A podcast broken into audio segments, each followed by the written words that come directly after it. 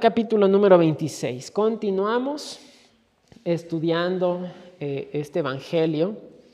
Ya estamos cerca este, a, a concluir el Evangelio.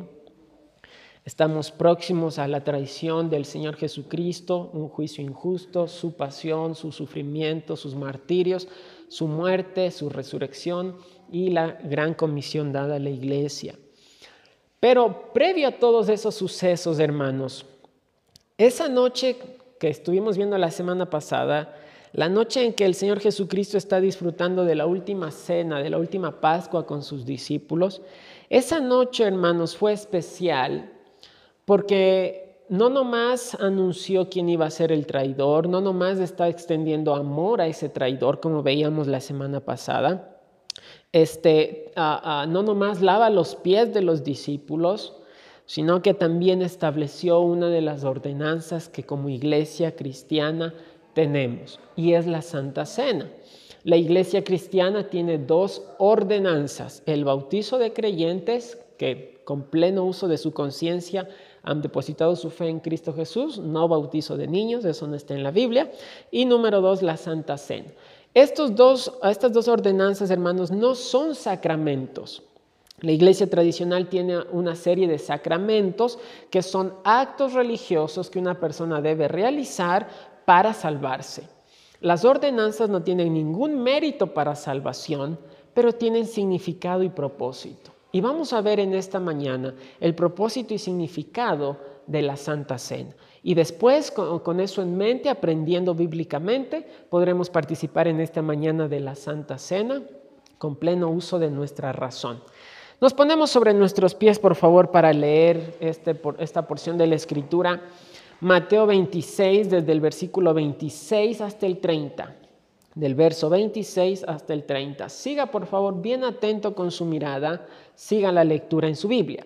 Y mientras comían, tomó Jesús el pan y bendijo y lo partió y dio a sus discípulos y, dijo, tomad, comed, esto es mi cuerpo.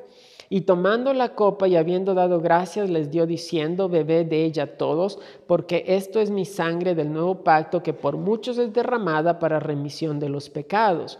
Y os digo que desde ahora no beberé más de este fruto de la vida hasta aquel día en que lo beba nuevo con vosotros en el reino de mi Padre. Y cuando hubieron cantado el himno, salieron al monte de los olivos. Gracias, pueden tomar asiento.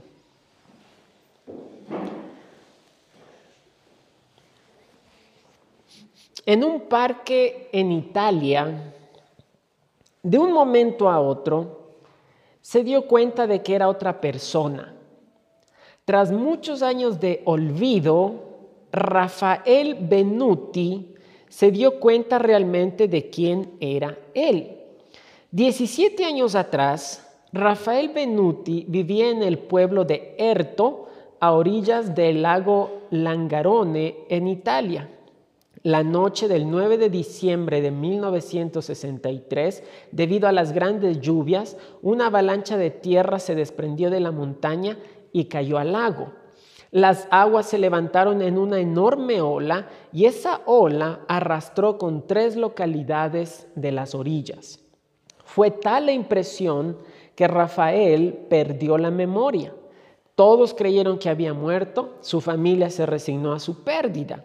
Diecisiete años después, en la ciudad italiana de Udine, recuperó súbitamente la memoria y les pidió a las autoridades que lo ayudasen a reencontrarse con su familia. Para él fue como volver a vivir. Rafael vivió 17 años como vagabundo, sin familia, sin hogar, sin casa, sin amigos, sin parientes. Y sin embargo, sin saberlo, todo ese tiempo tenía esposa e hijos, parientes y amigos que lo amaban y era dueño de una propiedad. Cuando Rafael recuperó la memoria, Rafael volvió a vivir. Muchas veces, hermanos, en nuestras vidas,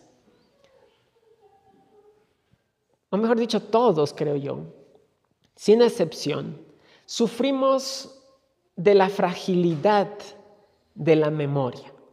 Se nos olvidan las cosas.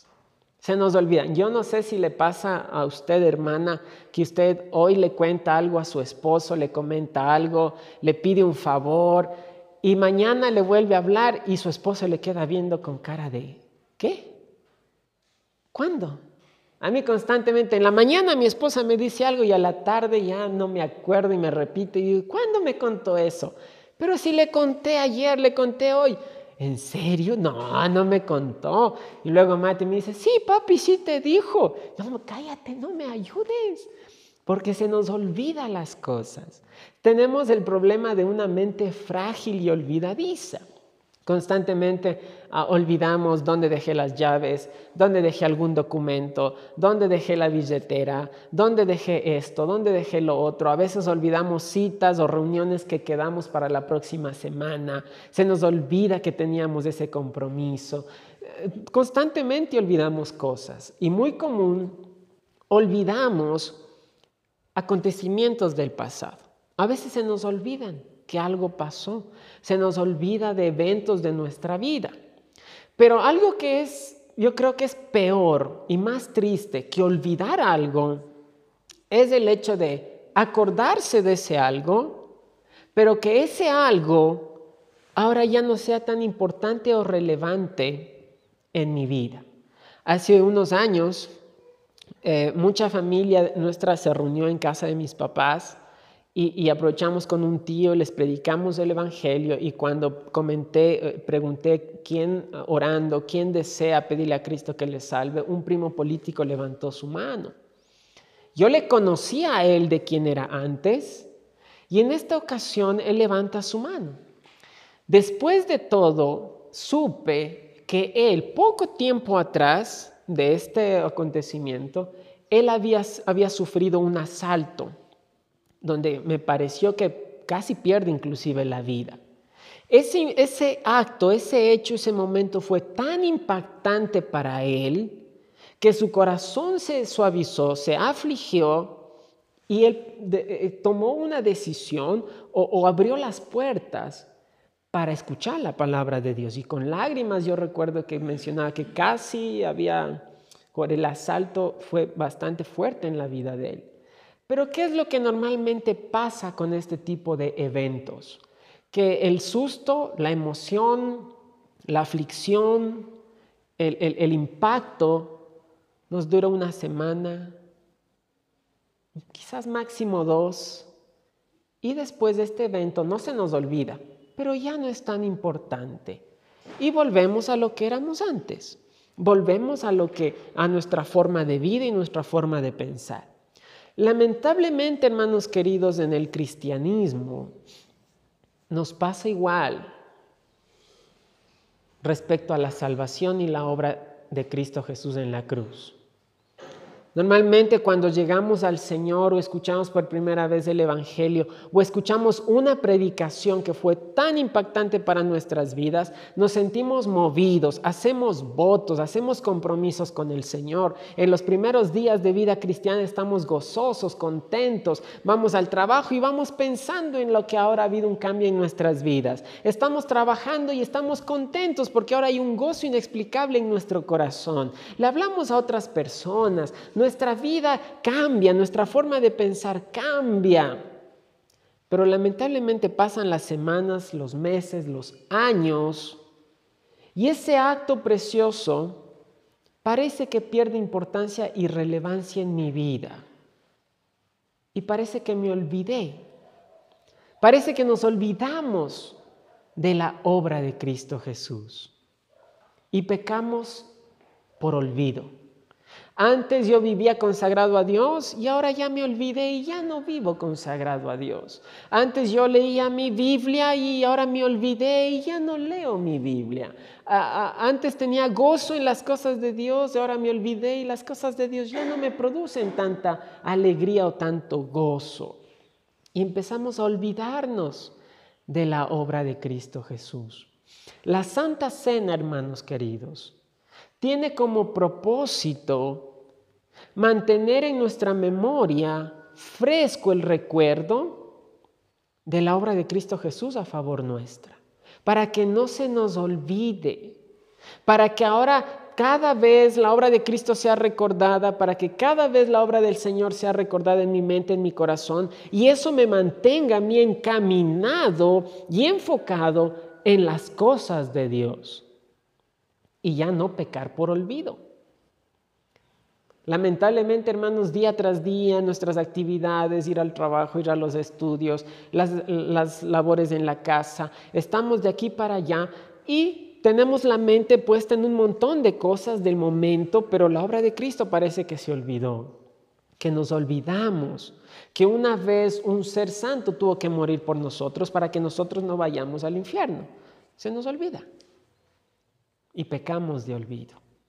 Así que vamos a orar, hermanos, y vamos a aprender en esta mañana sobre esta preciosa ordenanza. Y que el Señor nos ayude a ya no olvidarnos ya no sufrir de ese olvido de la obra más importante de toda la historia, de la obra más importante de toda la humanidad. Mi Señor, te damos gracias por tu palabra. Gracias, Señor, por ayudarnos a través de la Escritura a conocer nuestra condición y por dejarnos ordenanzas que nos recuerdan tu obra, tus actos a favor nuestro. Mi Dios, por favor, ayúdanos, por favor, favorécenos, habla a nuestro corazón a través de tu preciosa palabra, séllala en nosotros, enséñanos a ponerla en práctica, te rogamos tu ayuda, mi Dios. Gracias te damos, Padre Celestial. Ayúdanos en este tiempo, bendice a tu pueblo, pero sobre todo engrandece y glorifica tu nombre. En Cristo Jesús te damos gracias. Amén. Vemos, mis hermanos, que la noche previa a su muerte, el Señor Jesucristo está instaurando esta ordenanza y es la Santa Cena y utiliza dos elementos. utiliza elementos, hermanos, en realidad sencillos, elementos fáciles, elementos básicos.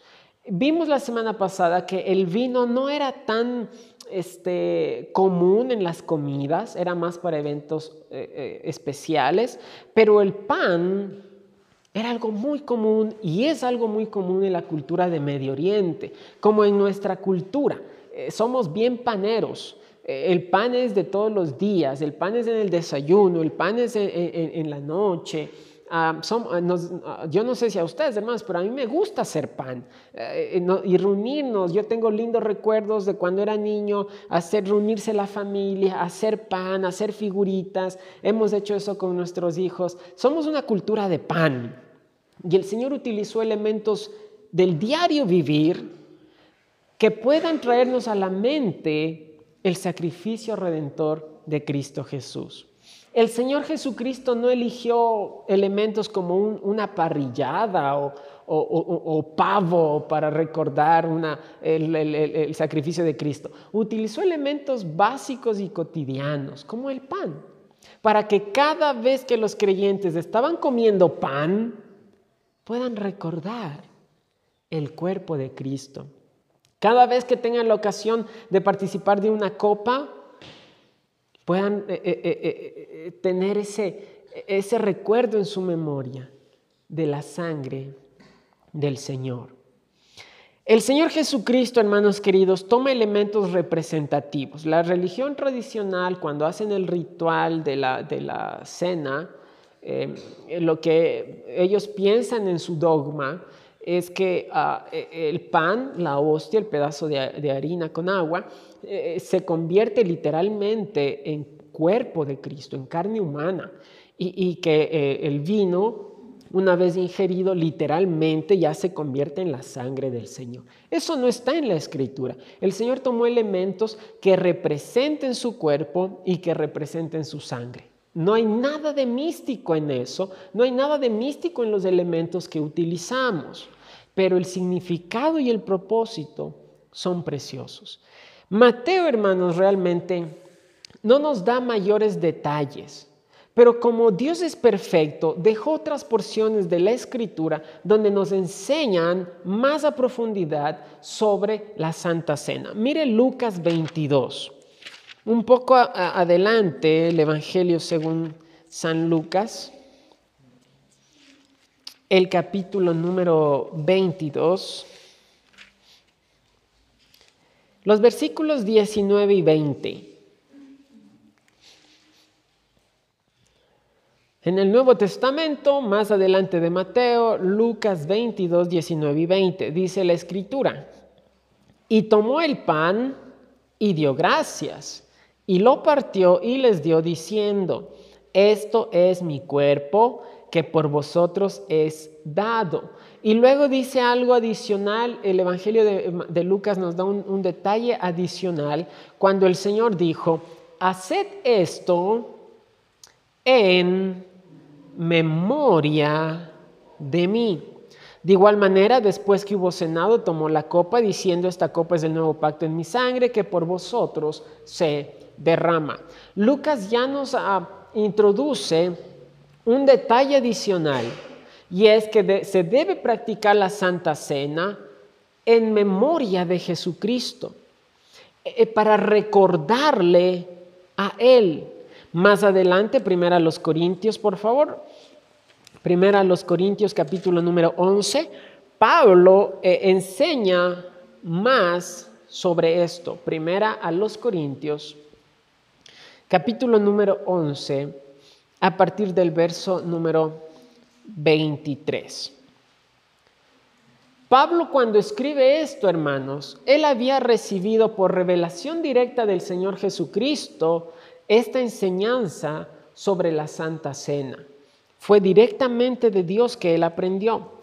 Verso 23, Pablo dice, porque yo recibí del Señor lo que también os he enseñado, que el Señor Jesús la noche que fue entregado tomó pan y habiendo dado gracias, lo partió y dijo, tomad, comed, esto es mi cuerpo que por vosotros es partido. Y luego introduce algo muy interesante. Haced esto en memoria de mí. Asimismo tomó también la copa después de haber cenado, diciendo, esta copa es el nuevo pacto en mi sangre, haced esto todas las veces que la bebiereis en memoria de mí. Verso 26, así pues todas las veces que comiereis este pan y bebiereis esta copa, la muerte del Señor anunciáis, proclamáis, recordáis hasta que Él venga. La Santa Cena, hermanos queridos, tiene como propósito principal que cada vez que nosotros participemos de ella, recordemos, revivamos, mantengamos viva en nosotros el recuerdo de la obra redentora de Jesús hecha por nosotros. Que nosotros podamos recordar el acto tan grande y sublime que Dios hizo a favor de nosotros. Estamos hablando, hermanos, de la obra de amor más grande de toda la historia de la humanidad. Eh, eh, la, la muerte del Hijo de Dios para salvar a un montón de pecadores. Y a nosotros se nos olvida porque nuestra mente es frágil. Entonces Dios puso una ordenanza para que no se te olvide cuando participes, vas a recordar a través del pan, vas a recordar el cuerpo martirizado de Cristo y vas a recordar su sangre derramada. Que no se te olvide, que no se borre de tu memoria que el precio de tu salvación fue el cuerpo de Cristo molido en la cruz y la sangre divina derramada en el Calvario. Que no se te olvide que el precio para el perdón de tus pecados fue un precio gigante. Que no se te olvide que tú no tenías ninguna salvación, que no se te olvide que tú estabas condenado y que yo pagué un precio muy elevado para salvarte a ti. Que no se nos olvide. en la escritura, hermanos, no hay este, una enseñanza clara sobre con cuánta frecuencia se debe practicar la Santa Cena. No, no hay algo claro. Pero sí se nos deja ver que muy probablemente cada vez que la iglesia cristiana del primer siglo se reunía, cada vez se celebraba la cena del Señor. Dice la escritura que cuando Pablo está predicando y está que ya es de noche y él no para de predicar y ya está bien tarde y él no para de predicar y un muchacho arrimado en la ventana se queda dormido, desde el tercer piso cae, Pablo lo resucita y lo levanta, el culto continúa, Pablo sigue predicando y ya en la madrugada Dice, partieron el pan y se acabó el culto. En ese culto hubo Santa Cena.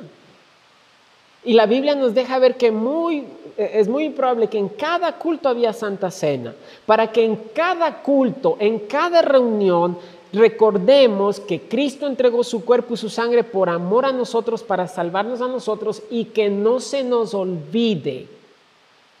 Y tengo en mi corazón, hermanos, que eh, ah, ah, eh, estoy esperando que el Señor me confirme nada más.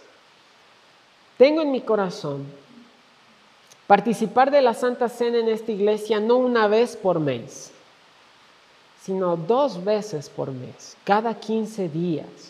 Porque es tan necesario, hermanos, que recordemos más frecuentemente que Cristo nos salvó, que Cristo nos, redimió, que nosotros no éramos dignos de la salvación, no éramos dignos del perdón de pecados, pero Cristo pagó un precio muy elevado por nosotros. ¿Por qué es tan importante que, hermanos, mantengamos en nosotros ese recuerdo y ese conocimiento? ¿Por qué, hermanos cristianos, no pueden crecer, no pueden madurar, no pueden comprometerse, no pueden vivir agradecidos? Porque se les olvida que alguien murió por ellos por amor, no porque se lo hayan merecido.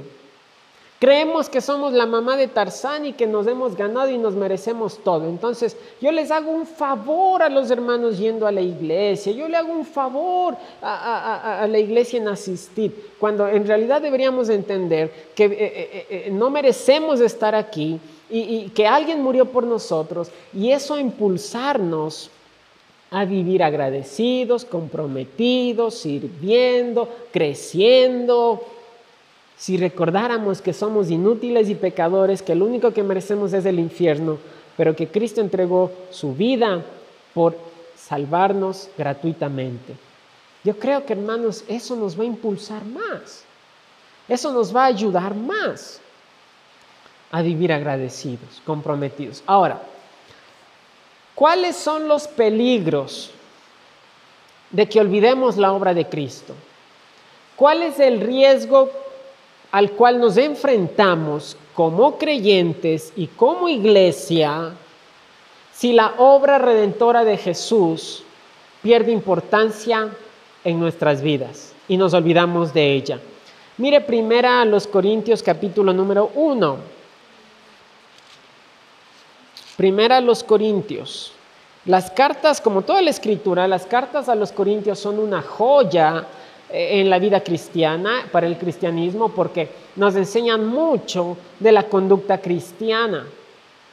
En, primera los Corintios capítulo 1, el versículo 10 hasta el 13. ¿Qué ocurre cuando nos olvidamos de la obra del Señor? Os ruego pues, hermanos, por el nombre de nuestro Señor Jesucristo, que habléis todos una misma cosa, que no hay entre vosotros divisiones, sino que estéis perfectamente unidos en una misma mente y en un mismo parecer, porque he sido informado acerca de vosotros, hermanos míos, por los de Cloé, que hay entre vosotros contiendas. Quiero decir que uno de vosotros dice yo soy de Pablo y yo de Apolos y yo de Cefas y yo de Cristo ¿Está, ¿Acaso está dividido Cristo? ¿Fue crucificado Pablo por vosotros? ¿O fuisteis bautizado en el nombre de Pablo? Uno de los riesgos, hermanos, al cual nos enfrentamos cuando olvidamos la obra redentora del Señor Jesucristo son las divisiones.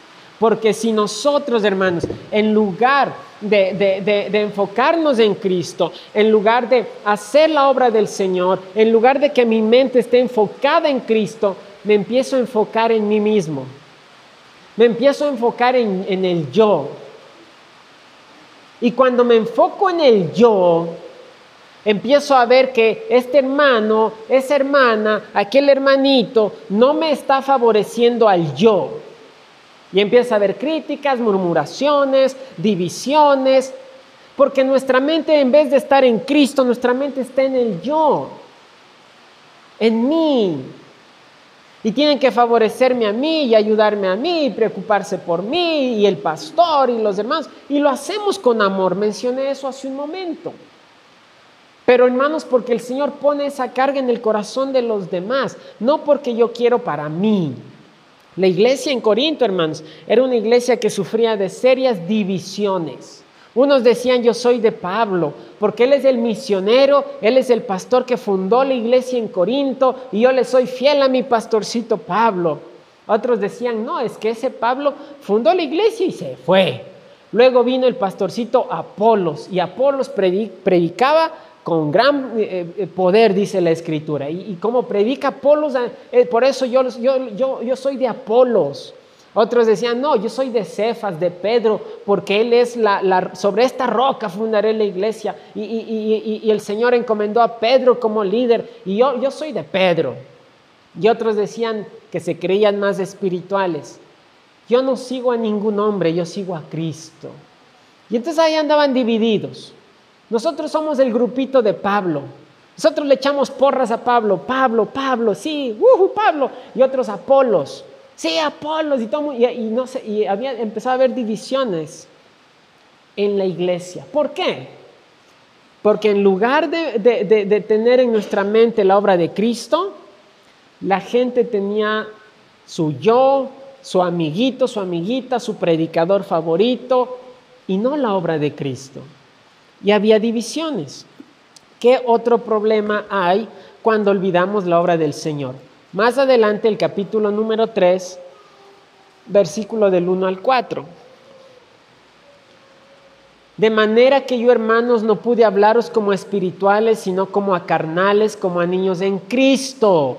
Os di a beber leche y no vianda porque aún no erais capaces, ni sois capaces todavía porque aún sois carnales, pues habiendo entre vosotros celos, contiendas y disensiones, ¿no sois carnales y andáis como hombres? Porque diciendo el uno, yo ciertamente soy de Pablo, y el otro, yo soy de Apolos, ¿no sois carnales?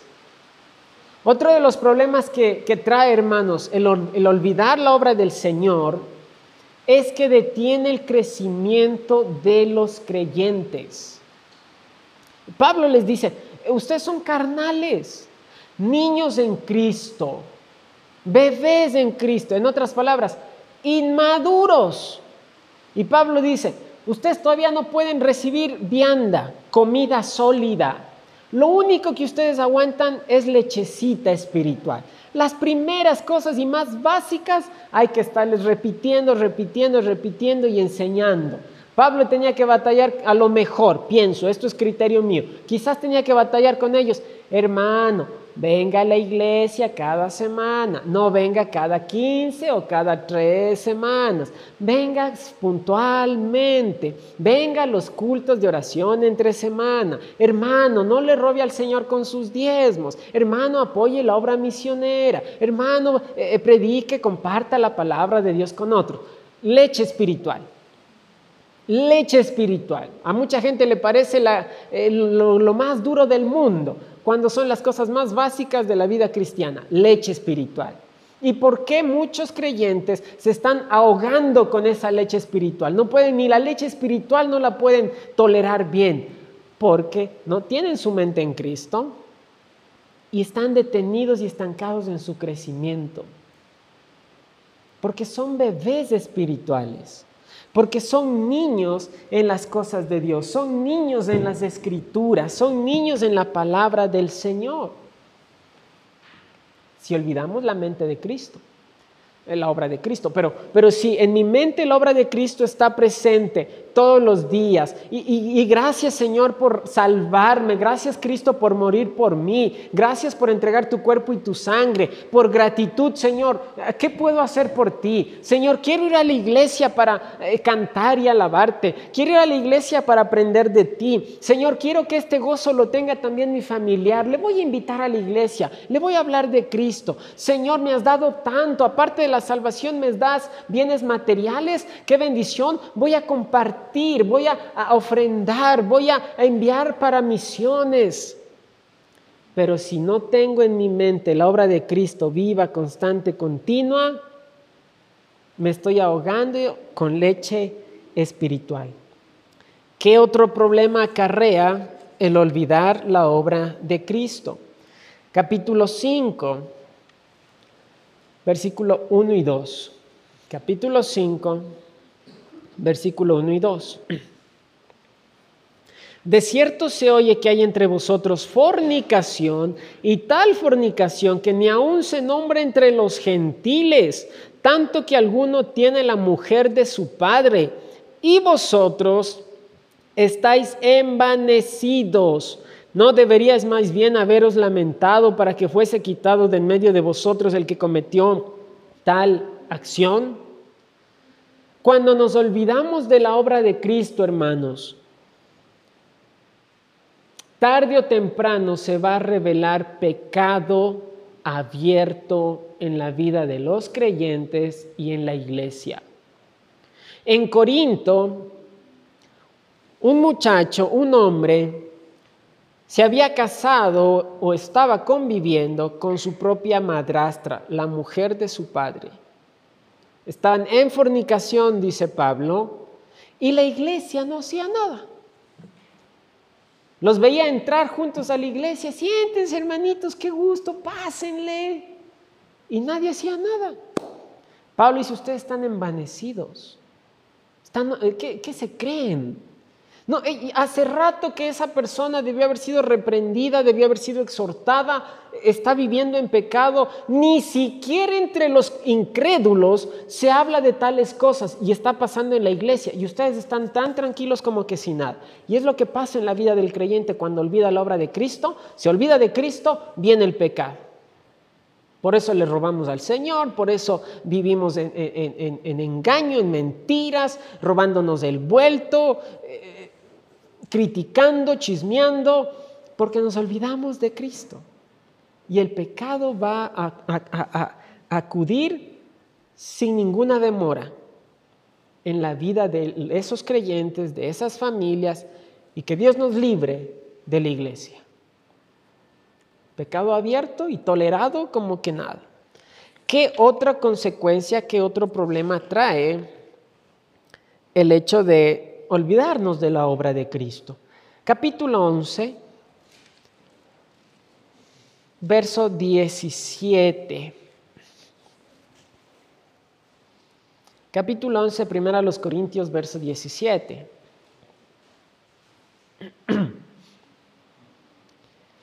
Pero al anunciaros esto que sigue, no os alabo, porque no os congregáis para lo mejor, sino para lo peor pues en primer lugar, cuando os reunís como iglesia, oigo que hay entre vosotros divisiones y en parte lo creo, porque es preciso que entre vosotros haya disensiones para que se hagan manifiestos entre vosotros los que son aprobados. Cuando pues os reunís vosotros, esto no es comer la cena del Señor, porque al comer cada uno se adelanta a tomar su propia cena y uno tiene hambre y otro se embriaga. Pues que no tenéis casas en que comáis y bebáis, o menospreciáis la iglesia de Dios y avergonzáis a los que no tienen nada. ¿Qué os diré? Os alabaré. En esto no os alabo. En ese tiempo, hermanos, ah, eh, parece ser que no era la iglesia quien proveía los, los, elementos para participar de la Santa Cena en cada reunión, sino que cada persona, cada familia traía sus propios elementos, traían su pan, traían su propio vino. Pero como en todo lugar, o en casi toda iglesia, había hermanos de posibilidades y había hermanos que no tenían tantas facilidades o posibilidades. Y los que tenían posibilidades llegaban a la iglesia ahí con un montón de comida, con pan, con una gran cantidad de vino, y los que no tenían, los pobres, llegaban sin nada. Y los que tenían empezaban a comer y a atragantarse y a meterse todo el vino al punto de embriagarse. Y, los hermanos ni siquiera llegaban, e, e, el pastor todavía no, no, no oficiaba la Santa Cena y los otros ya estaban comiendo. Y los hermanos todavía están entrando y los otros ya estaban caídos de borrachos porque hace rato que empezaron a comer por el puro gusto carnal y personal. Y mientras ellos estaban comiendo, los otros pobres no tenían ni para participar de la Santa Cena ni un pedazo, y los que tenían no compartían. Y había total desorden, total irrespeto y total irreverencia mientras se participaba de la Santa Cena. Y claro, si la obra de Dios no puede guiar mi vida cada día, ¿cuánto respeto le voy a tener a la Santa Cena cuando se practica en la iglesia? Olvidar la obra del Señor, hermanos, conlleva desorden, irreverencia y respeto en la iglesia. Por eso, hermanos, cuántas veces hemos mencionado, cada vez que participamos de la Santa Cena, eh, eh, este, tenga respeto, tenga reverencia. De hecho, hermano, hermana, cuando usted llega a la iglesia, eh, desde antes de entrar, ya su teléfono debe estar en silencio total, nada que en vibración ni en nada, peor en sonido, en total silencio, bien guardado, que en cualquier culto, no nomás en, el tiempo de la Santa Cena, pero que no haya ninguna distracción, ningún... Ah, malestar mientras estamos en la presencia de Dios y en la Santa Cena. Y tiene que haber respeto y reverencia. Y es la razón por la cual le decimos, si sus niños están aquí, ah, no han sido bautizados, eh, sus niños todavía eh, no pueden participar de la Santa Cena, eh, absténgase de darles. No porque no queramos darles, a ellos les damos premios y golosinas todos los, los clubes bíblicos. Pero mientras estamos en la Santa Cena, respetemos y tengamos reverencia por este momento y por favor absténgase de darle a su niño. Yo me como la mitadcita y la otra mitad para el guagua. Me tomo un poquito del juguito y le doy el resto al pequeño. Hay que explicarles, mi hijito, mi hijita, este es un tiempo de mucho respeto, de reverencia. No estamos comiendo una golosina, estamos participando de un momento muy solemne. Cuando crezcas, lo entiendas, te bautices, tú también vas a poder participar de ese tiempo con mucho entendimiento. Pero hay que tener respeto y reverencia. Y en este caso, hermanos queridos, Dios a través del apóstol Pablo hace una advertencia impresionantemente dura del hecho de olvidar la obra de Cristo y de participar de la Santa Cena de forma indigna. Capítulo 11, verso 27. De manera que cualquiera que comiere este pan o bebiera esta copa del Señor indignamente será culpado del cuerpo y de la sangre del Señor. Por tanto, pruébese cada uno a sí mismo y coma así del pan y beba de la copa, porque el que come y bebe indignamente sin discernir el cuerpo del Señor, juicio come y bebe para sí, por lo cual hay muchos enfermos y debilitados entre vosotros y muchos duermen. En la iglesia en Corinto había mucha gente enferma, mucha gente débil y otros inclusive el Señor les había quitado la vida por vivir de una forma irrespetuosa, sin reverencia ante la obra de Cristo viviendo en divisiones, viviendo en pecado, eh, eh, viviendo estancados espiritualmente, participando de la Santa Cena de forma irrespetuosa. El Señor les había dado tal castigo que muchos estaban enfermos y otros hasta habían muerto. Eh, sí se da cuenta de la seriedad y gravedad de todo esto y, de lo importante que es para Dios el hecho de que nosotros participemos de la Santa Cena de forma digna, porque en nuestra mente está siempre vivo el recuerdo y la gratitud por la obra de Cristo en la cruz. Lo que el Señor está advirtiendo aquí es increíblemente grave, serio, fuerte. Enfermedad o muerte es algo serio. Dejar, hermanos queridos, que nuestra mente y corazón olvide lo que el Señor hizo, nos va a acarrear ciertamente carnalidad, inmadurez, pecado, ingratitud, enfriamiento, estancamiento, si nos olvidamos de la obra de Cristo. Si nos olvidamos, hermanos queridos, que lo único que nosotros merecemos es castigo eterno, y nos olvidamos que el Señor nos salvó de forma gratuita y que nosotros no merecemos, nos olvidamos de eso, nuestra vida cristiana va a ser un fracaso total. Nuestro caminar en este mundo va a ser infructífero. Y lo único quizás que tendremos que experimentar es la disciplina de Dios vez tras vez. No se olvide, hermano querido, de, de la obra de Jesús. Estamos hablando de la obra de amor más grande de toda la eternidad por usted. Cristo se dejó tomar, Cristo Jesús dejó que lo, flagelen, dejó que lo martiricen, dejó que lo claven, dejó que se burlen de él, dejó que le den de puñetazos, dejó que le pongan una corona de espinas. Todo eso él dejó que le hagan porque le ama a usted para que usted no tenga que sufrir ese dolor, para que usted no tenga que sufrir ese quebranto, para que usted no tenga que sufrir la condenación eterna. Cristo pagó todo el precio. ¿Cómo olvidarnos de un acto de amor tan grande? ¿Cómo olvidarnos? Veíamos el día jueves, hermanos queridos, estudiando eh, Efesios, veíamos que ya Dios hizo todo para nosotros. Nos escogió como, como iglesia. Eh, eh, nos adoptó como sus hijos. Perdonó nuestros pecados. Nos asegura una herencia en la gloria y nos dio el sello, la garantía de nuestra salvación. Al morir nos vamos al cielo por el sello del Espíritu Santo. Él hizo todo. Él ya hizo todo. Él puso el Cordero de Dios que quita el pecado del mundo. Él lo sacrificó.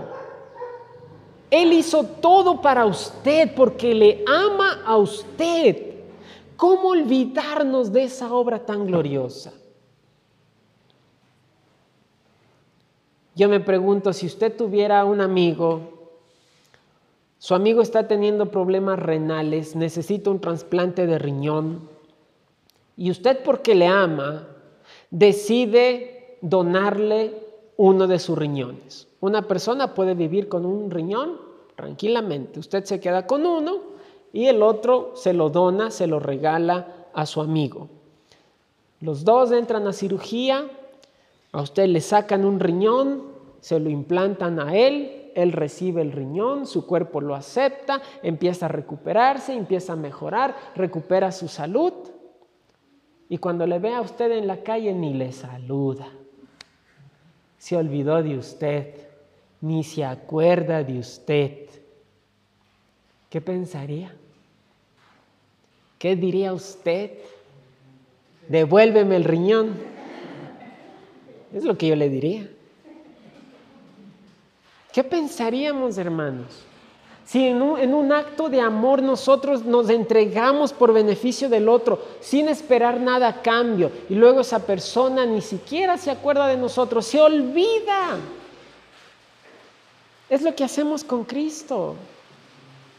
Entregó su propia vida para salvar nuestra alma, nuestro ser de la condenación eterna y después nos olvidamos. Somos beneficiarios de, su gracia, eh, vamos a la gloria. Él ya preparó mansiones para nosotros en la eternidad y nos olvidamos de Él. Nos olvidamos del acto de amor más grande de todo el mundo. Ningún otro ser humano ha hecho un sacrificio tan grande y perfecto como el que Cristo hizo por usted. No se olvide del Señor. Cada vez que participe de la cena, dele gracias al Señor. Señor, este pedazo de pan representa el cuerpo tuyo que fue golpeado, molido, fue abofeteado, le dieron de golpes, ese cuerpo martirizado para que yo no sufra. Y esa copa eh, de jugo de uva que representa Representa tu sangre preciosa eh, derramada gota tras gota en el madero del Calvario, derramada completamente para que yo no sufra en el infierno. Gracias Señor por amarme tanto. Y ahora Señor, por ese acto de amor que tú has hecho por mí, yo quiero vivir agradecido contigo. Dios me libre pero si yo necesitara alguna vez de un riñón y usted en la gracia del Señor y por el amor del Señor, usted decide regalarme uno de los suyos, el Señor me libre olvidarme. pero en mi corazón va a haber eterna gratitud y amor por usted. El hecho de que usted de pronto me hace una llamada, pastor, ¿cómo está? Mi hermano, bien, gracias a Dios. ¿Le puedo ayudar en algo? No, pastor, nomás quería saludarlo. Voy a tener eterna gratitud con usted.